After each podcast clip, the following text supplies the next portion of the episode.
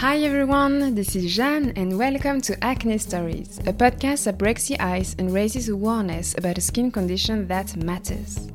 The goal of this podcast is to make us feel better about ourselves, to accept our skin, to approach it differently, and perhaps discover solutions you have not yet heard of or tried.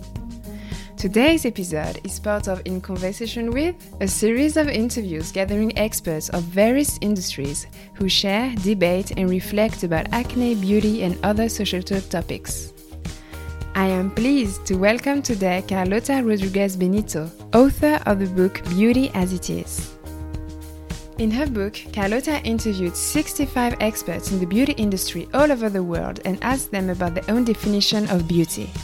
Having lived in different countries and grown within a very international environment, Carlota got passionate about our relationship with beauty and how this word is defined within the society, the media around us, as well as inside the business of beauty. So, my question is what beauty means to you? When and how do you feel beautiful, and how would you describe this feeling? These are topics Carlota and I will explore in this empowering conversation. Together, we will talk about radiance, nonverbal communication, aura, language, but also kindness and health.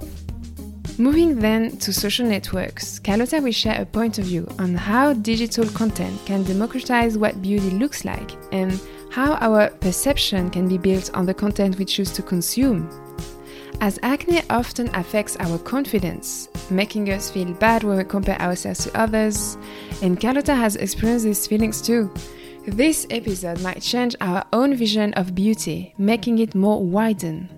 Carlota's speech and mindset are truly uplifting, and this episode is a fantastic invitation to make a change in our way of seeing beauty and life in general. Enjoy listening! Hi, Carlota. Thank you so much for being on the podcast today. Thank you for, for inviting me. It is a pleasure to be here with you today. Well, it's a pleasure shared. So, Carlota, you are the author of Beauty as It Is. To start this conversation, may I ask you to tell us a little bit more about yourself and perhaps like sharing what motivated you to write this very inspiring book? Of course. Um, I am the author of Beauty as It Is. And I uh, was really motivated to write this book because I've always, since I was a little girl, been obsessed with um, beauty and taking care of myself. There's actually a very funny um, anecdote and video that I have on recording so I can watch it. Um, but when I was three years old, I'm watching Sleeping Beauty on TV and I am fake painting my toenails with an eyeshadow palette. So I think it really starts from a really young age. Um, my mother was really not a, a, beauty fanatic, so I don't know where I really got this from. I think it was from my two grandmothers that were very, very poised and they would take care of themselves a lot. So I think it's really ingrained in DNA. But really, um, the passion and the the devotion to write this book came from my life background. Um, I moved a lot when I was younger and I lived in different uh, countries and saw different cultures and really was able to see what was going on. And there was one thing that always called me or always um, called my attention. It was that people, certain people were able to radiate a certain beauty that was unexplained and it was intangible and that beauty for me was uh, absolutely admirable. I think everywhere I lived, um, doesn't matter what the culture, what the language was, there was always people this way. And I realized also there was not the biggest tie on their physical appearance. So I really had this this um, idea in my head. Then I went to college in the U.S. and I saw that there was. I started perceiving this thought and image of beauty that was really um, fostered in in college in the U.S. I went to college in in Los Angeles. That was very visual and it was very appearance based, and so there there was a big clash between two thoughts that I had in my head. There was one thought that was I had seen a lot of different faces, a lot of different people in my life, and then I came to a society where I felt like there had to be a certain standard of beauty, and slowly, especially women, would adapt and conform to the standard. And so while I was in college, this was a, a thing that I really contrasted in my head. And um, my last year of college, I really, really decided to take beauty and for it to be my profession. I, I thought that there was a, an opportunity for me in this field after having um, really di- dove into a lot of different fields um, that have nothing to do with beauty and decided to write this book. And to write this book not only with my perception of what beauty really was and the questions and differences there was in, in beauty around the world, but I wanted to interview professionals around the world about what they perceived beauty as.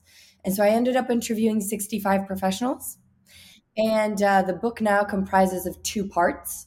The first part is very business based. So, how beauty companies, beauty startups, and the beauty sector has gone to where it is today and what it looks like.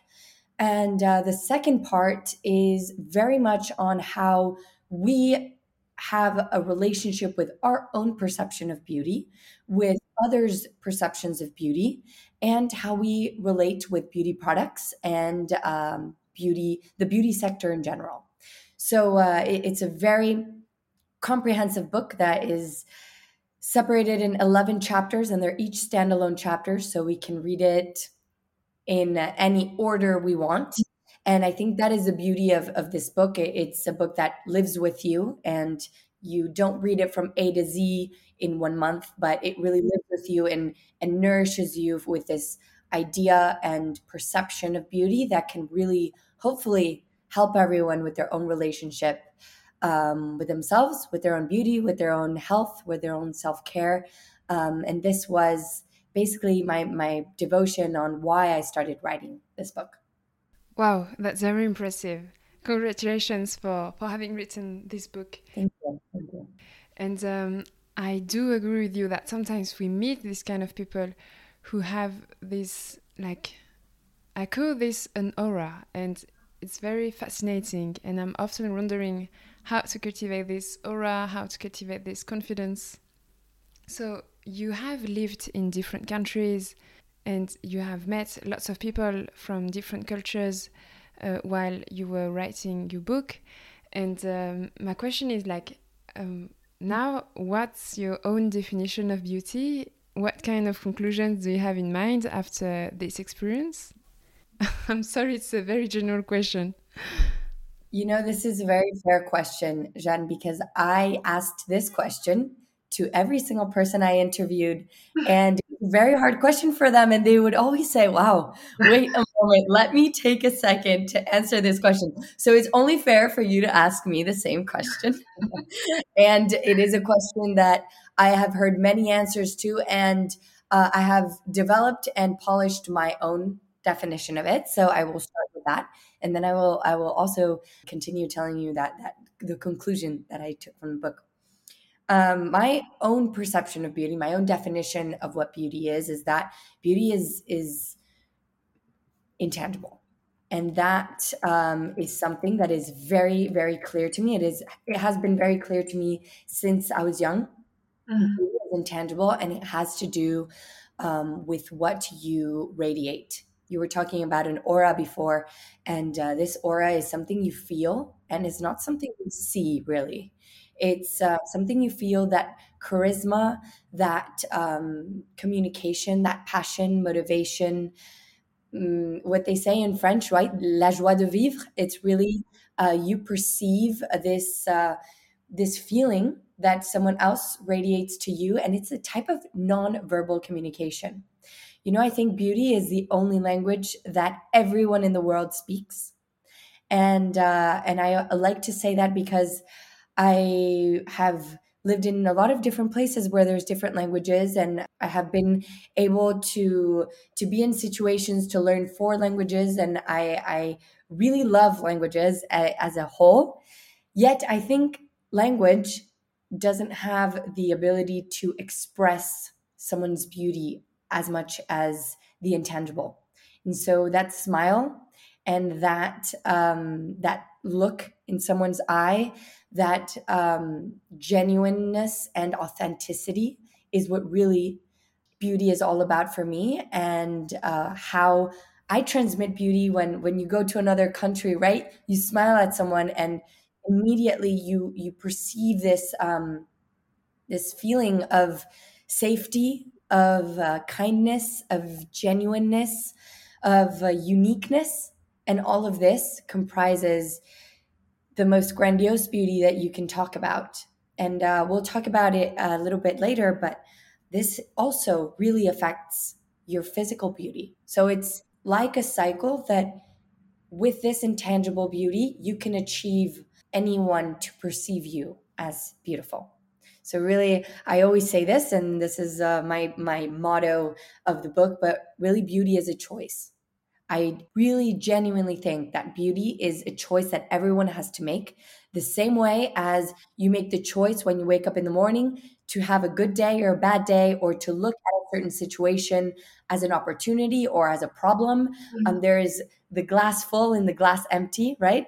We have to look at beauty as a choice. And when you really choose to feel beautiful and you choose to do everything in your hands to feel beautiful, do things that you love to be able to radiate this beauty, that is when you you feel beautiful, but you are beautiful because everyone around you perceives you um, and perceives your beauty that you're radiating. That's a very strong and a very, very beautiful message. And indeed, like the definition of beauty can be totally different from a, a culture to another one. And this diversity of opinions, point of views according to cultures is very interesting topic which can be seen as well on social networks. And now moving to the social media topic, I would love to have your opinion on how do you think beauty is defined and reflected on this kind of virtual platforms? Great. Well, um, I again always choose to feel the positive and and take the positives. I think it, there's a very strong idea and a very strong appeal on looking at every positive side of, of all situations. So, of course, we could talk about things that social media has propagated that has made different problems arise in beauty, but overwhelmingly, I think that social media and social networks have allowed us to have a 360 bird's eye on what beauty is. And so we've really allowed everyone around the world. Now you don't have to travel. You don't have to go and meet other people. You can simply, with Instagram, with TikTok, with Triller, with uh, different applications, for example, now Reddit and Clubhouse coming up, you really have a 360 bird's eye view of beauty as a whole. You see people from different ethnicities, different culture backgrounds, different types of beauty. Really, the standards, the old standards of beauty, have completely been redefined by all of this um, social network and social medias. And I think that there is a normalization of natural beauty, a normalization of genuine beauty of what happens in our life in in different conditions that we can have in our skin for example like acne. It's a more open conversation of what we feel what we do what we look like without makeup what we look like when we're not edited what we look like when we, when we're having a bad day what we look like when we're having a good day uh, what celebrities and models look like in their day to day and not what they look like on the cover of Vogue, right? There are certain things that are now so much more transparent that help us as a society relieve this pressure of, okay, we don't need to look this way it's not normal to always look this way and there's there's a big connection between health mental health and beauty, it used to be mutually exclusive before, where we used to see beauty on standards in, in billboards and campaigns uh, with different uh, type of models and celebrities. And then on the other hand, we talked about health. Yeah. now there's been a very big uh, synchronization of these two topics, which is only normal because um, um, we now know how linked these two things are. And there, there's a lot of body positivity, facial just openness of saying this is what I look like when I don't have makeup on, and also a huge world of, of education and tips that has arisen in Instagram and TikTok, where people show you uh, the tips that um, makeup artists use to make a nose look a little bit thinner, right? Look, uh, kind of shift or uh, enhance these features that we have and that we all can do. And so, this transparency of these are the tips, transparency of this is the education behind what we what what we can treat our skin as. So I think it just has really opened up a place to voice ourselves, a place to educate ourselves, a place to break down beauty standards and really see all beauty and democratize what beauty looks like, especially what beauty feels like, right? And really made this link between health and beauty. So, in general, uh, I think that overwhelmingly social media has had a very positive impact in in beauty. Yes, I totally agree with you. And there is so much choice on social networks, like so many different personalities, different point of views mm-hmm. to select for our own feeds. And uh, I'm thinking again of what you have just said on topics like lifestyle, health, all put together now in media. And it makes mm-hmm. me think of a very trendy word, which is holistic. Yes. I do believe now, like feeling beautiful is definitely part of a holistic approach. Oh, what do you think of this? I completely agree. I think feeling beautiful is easier said than done, right? Uh, a lot of times you say, "Okay, but how can how can I feel beautiful? What if I don't feel beautiful, or what if I want to feel more beautiful?" And really, feeling beautiful comes first from within. There's a very big component of confidence. There's a very big component of how we view ourselves. And there's a very big component as well on comparison. Do we compare ourselves with others? So, first, I really like to see this. I love that you you talked about this as holistic because it really is a holistic approach starting with what you eat, what you consume. And when I say you consume, I, I talk about what you consume orally, first, uh, what, what your diet is, obviously, and uh, what you consume visually and auditively, what you consume, what words you consume, what images you see. Are you always looking at images of women that look completely different than you, or women that look a certain way and you try to go there right there's a certain approach where you you take some steps back and you analyze yourself right all the at- great attributes that you have so so a very um there's a very meditative and self-help approach to this too and i talk a lot about it in the book but some some of the things i talk about is for example writing down what you are grateful for of yourself and what you love about yourself. So when you write things down, I, I believe that writing things down has very powerful um,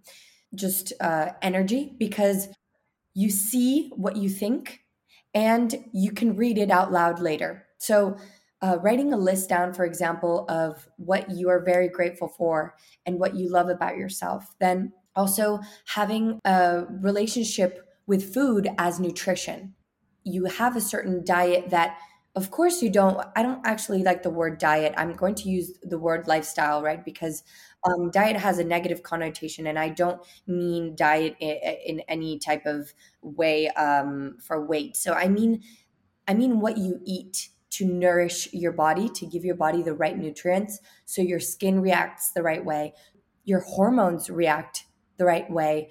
Um, so you don't have a hormonal imbalance that makes you have a certain skin condition or go a certain route of, of maybe a mental health uh, problem along the way. So there are so many facets of this um, that make it so holistic. It's not only the way we view ourselves and the way others view ourselves, but it's how we decide to sit down and understand what we do.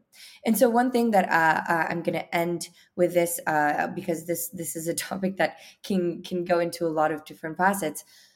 I really like to say that you choose to feel beautiful and you also choose to f- do what you want in life. You choose to see things how you want in life, right? You choose to live your day how you want and and do what you want. Some people haven't gotten a grasp on on that aspect of life yet and really start feeling more beautiful when they start getting grasp on this. And so one trick and one tip to do this every day is doing something you love, something you're passionate about or something that motivates you every day. So one one time it can be five minutes, it can be ten minutes, it can be an hour, it can be uh, listening to your favorite podcast, it can be walking, it can be uh, doing some movement, it can be meditating, it can be reading, it can be cooking, it can be whatever makes you feel more you and that you enjoy every part of it. This way, you always have something to talk about and to transmit to another person so um, in in my case, I can I can talk about. I um, love every day when I wake up. I love really doing some type of movement, and every time I, I do some type of movement, so either it's Pilates or yoga or I, I go on a walk. Every time I do this, my day has completely shifted. I feel confident. I can talk about it's something I like to talk about with other people we're having a conversation and you see that I truly enjoy this, right? And uh, it's something that you can connect with other people. Just that moment that you take to take care of yourself can give you that confidence to then feel more beautiful better better perceived by other people feel more productive at work so there's like this snowball effect that doing this one thing that you like that you're motivated, that that you're passionate about. And especially if you do it in the morning, it kind of sets you off for the rest of the day and really boosts little by little this holistic approach of feeling beautiful. Fantastic. Thank you so much for your tips, Carlota. And I'm sure it will help lots of people who are listening to us right now. And um, thinking of acne, which is obviously the main topic here on the podcast, like this is so difficult to enjoy our reflection in the mirror when we look at ourselves. Like to feel comfortable in our skin to feel confident. These are issues we undoubtedly face when we have acne. And i know that you used to be a dancer and this makes me think of the connection between the mind and the body which for me is also connected to self-love so my next question would be like, do you have other tips about more like how to feel serene with our body, with our personality? Like, do you have tips to learn how to step back and to appreciate who we are? Yes. Um, I think that's so interesting that you say that, especially because you made the connection with dance and that actually a perfect parallel to comparing ourselves to others or to criticize ourselves, right? When I was a dancer, uh, and, and especially in ballet, you're constantly comparing yourself to your peers, to who got the the lead role in in a certain dance how you're dancing all your imperfections you point them out nothing is ever perfect you're always reaching for perfection and i think for me uh, writing this book and talking to all of these professionals has really helped me. Of course, I haven't gotten to the end of this, uh, and it's very hard to completely disconnect, but this kind of objective to always be perfect in every sense of the way. And I think that skin issues, uh, skin conditions, especially when they arise one day out of out of nowhere and and you see yourself you can't help help but to compare yourself to before or to after and trying to to get rid of this because you want to look perfect or you want to your idea of perfect right? So i think this is the first biggest um, obstacle that one needs to break. It's that perfection. Obviously um, there's so many uh, cliches about this. It's going to sound like perfection doesn't exist. Um, there's no, no, such thing as perfection and and it's better to to do good than to do it perfect right? Um, but I myself have suffered a lot about this this perfection, doing being very obsessive on extremes, and so I try as much as I can so to turn this around, and it's it's a constant battle every day. But I, I really think that when you talk about acne, when you talk about that mind and and skin connection, that mind and body connection, you know, there's a huge thing about looking at yourself in the mirror every day and telling yourself I look ugly. I don't like this. I hate my skin. Why do I have acne? This is not fair. I do everything right. I've tried all of these treatments. Um, all of these thoughts, these words uh, are, are really, really damaging to us and actually perpetuate the problem. So uh, it's really hard to it's easier said than done. Again I, I really when i talk about these things i really want to make sure to underline that. It, it's not uh, an easy process process to to know that it, to work towards every day to look at yourself in the mirror and to say i am not my acne right? I am not my imperfections.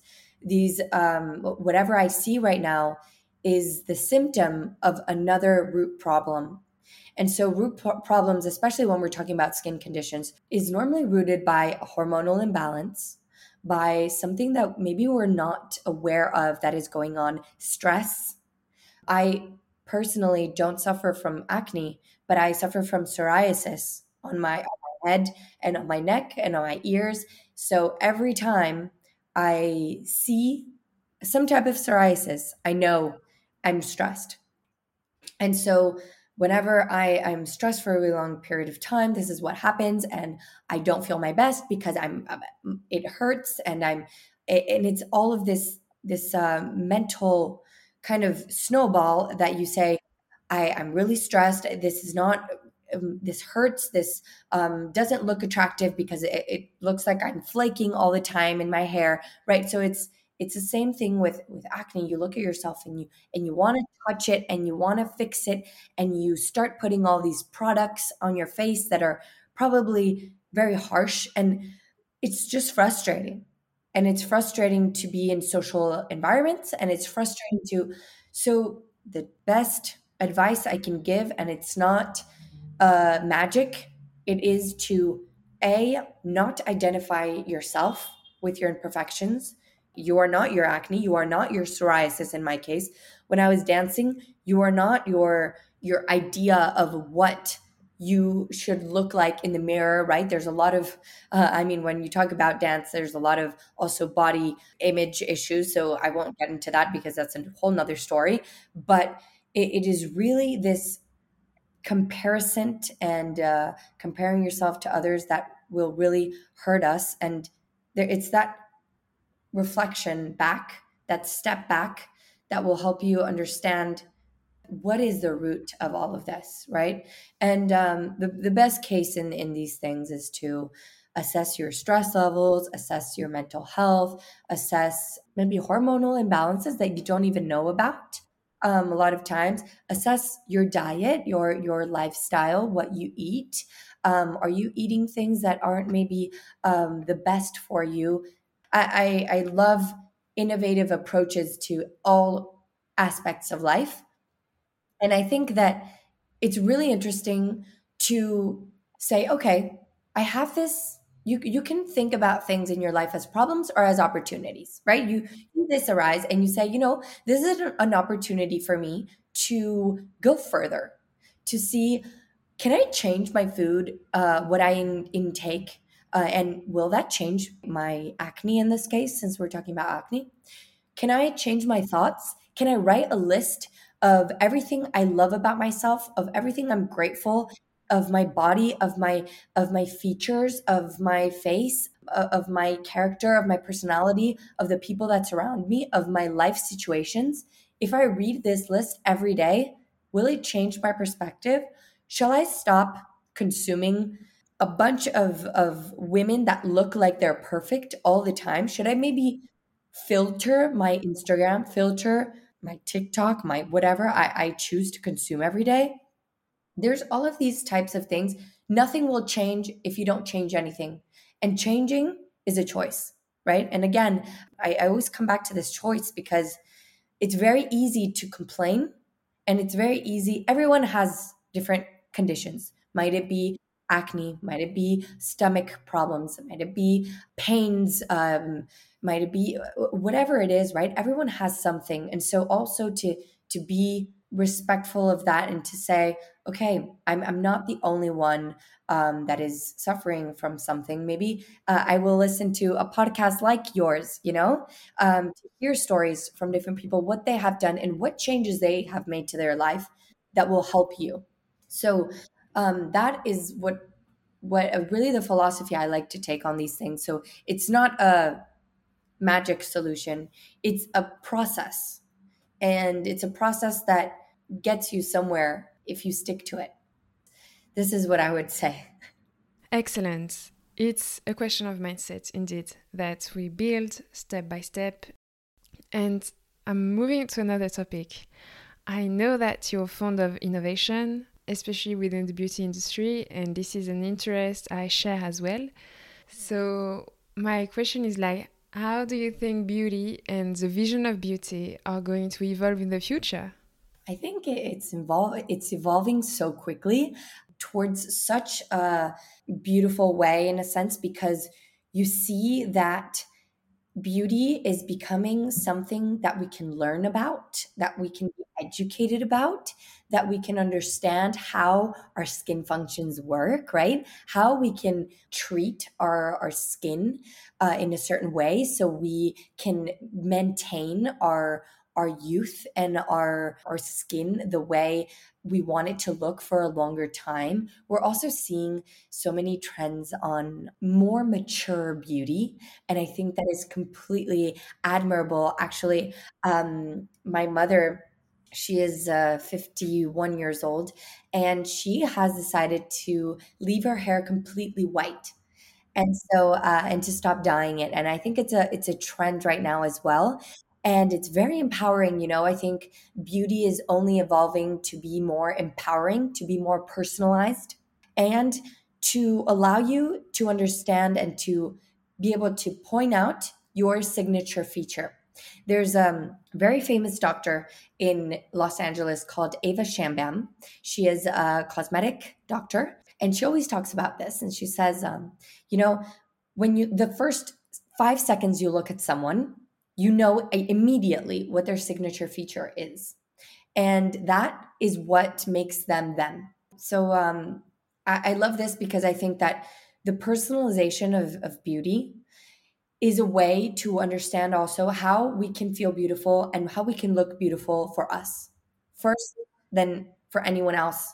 And uh, to understand that it's beauty isn't rooted in in one look in one person in one um, way of trying it or of transmitting it but it has so many ways of of giving the, this definition of beauty right? So i think that the evolution of beauty is going to be more personalized than ever especially with technology more personalized than ever with um, ai being very integrated now in the future of of uh, beauty uh, social media being very integrated in beauty, also learning tools uh, about beauty that is, are very helpful. A lot of podcasts and audio um, is, is is starting. For example, Clubhouse, uh, a very new application right now, an app that allows you to talk about and have a very open conversation on very many different topics.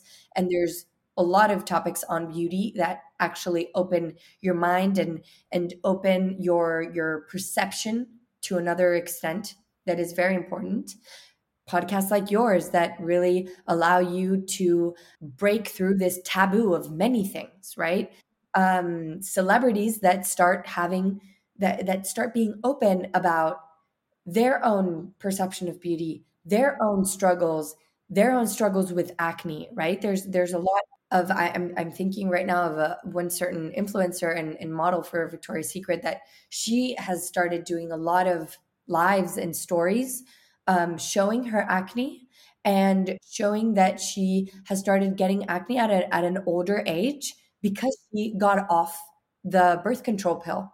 So different stages in life acne is not something that just comes into your life when you're an adolescent it comes into your life, especially now more than ever, that we have lives that are so stimulated in every way. We have such stressors in our lives that come from a lot of different segments that allow us and, and, and foods that also aren't the best in all terms of the sense because we have a, a, a food industry that is well mass produced and things that are good for you are very expensive nowadays.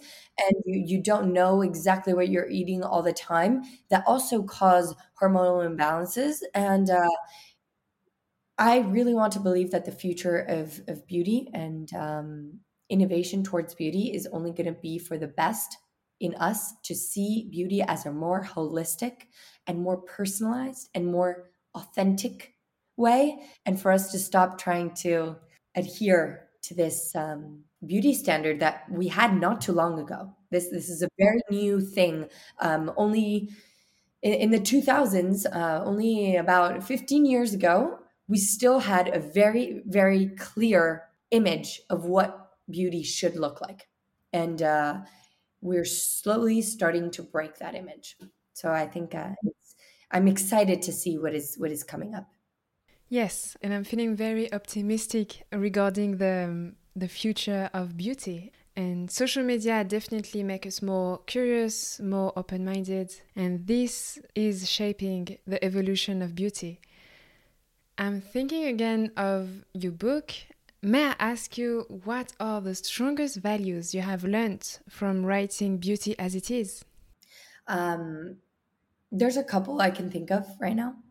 I will go with one that really kind of encompasses everything else that we we've been talking about, which is the mind blowing um, conclusion that was that every single person I spoke to gave me almost the same definition of what beauty was to them. So it didn't matter where, what country, what culture they came from. I, I, interviewed people from all over the US, from all over Latin America, from uh, Africa, from every single continent Europe, Asia, uh, Eastern Europe. And really, it was amazing to hear that everyone talked about beauty being something way more that, that, that completely transcends the physical that completely transcends what you see.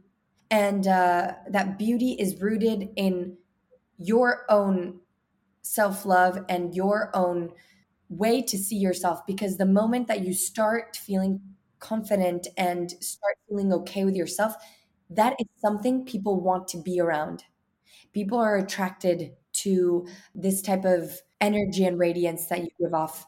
And this is what people say, wow, that that woman is beautiful that woman and that woman is someone i want to be around. And and i think that there's a very very easy um way to to describe this because I, I when I talk about my book to other people, they say, "Well, you know, that's very easy to say, but really, when you see someone that is objectively physically very symmetric and um, or, or, for example a, a model you see them and you say wow they're beautiful. And i always tell them okay uh, first can you please tell me the three women in your life that you consider the most beautiful? And they always say, well, my mother, my grandmother, and my best friend. I'm like, there you go. That beauty is something that creates this communication between others that is this this language that I was talking about before, this language that we all speak and that we all need to learn to communicate in when I was a dancer, I always realized that no matter where I lived, it was the same dance, it was the same steps, and it was the same presence on stage that would make the crowd wow. The same just confidence in yourself that made the crowd applaud, uh, give you flowers in the end, right? It was the same feeling. This is a dance is a type of nonverbal communication where you communicate your passion, your motivation, your devotion to dance, and your devotion to whatever piece you're dancing, right? So um, when you do something you love, that's why before I was I was saying this, um, and, and this is a conclusion I took from from the book.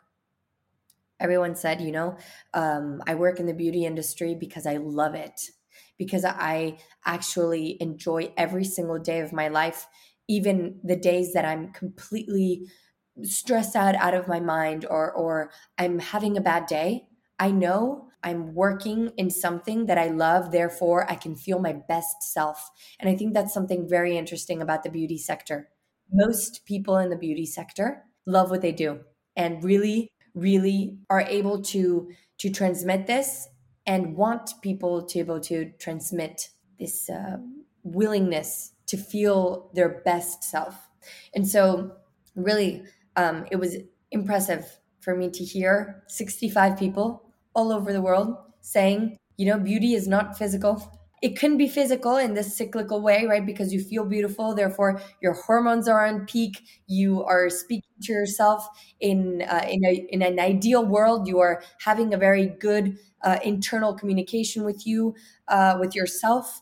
You uh, know what your strong attributes are. You are also aware of your weak ones. You work with it every day, and you work on empowering yourself and feeling your best self. If you need that day to put your red lipstick on, you know, you can just put it on and make that um, make beauty too, beauty products enhance this and not use beauty products as a way to hide yourself or as a way to to um, hide behind who you really are. So this is uh, something I, I really thought was was amazing uh, when when I was writing my book. Excellent. And in my opinion, like the pillars of beauty and confidence is very linked to knowing who we are. Like once we know our personality, we definitely feel more comfortable making decisions and even interacting with others. This is part of this concept of radiance we talked in the beginning. Yes. So, thank you so much, Carlota. It was fantastic talking with you, and your words were so inspiring. Thank you so much. It was fantastic talking to you as well, and I'm very uh, happy that we got to have this moment together. Mm-hmm. Thanks a lot. Thank you. I hope you enjoyed this episode and feel empowered as much as I do.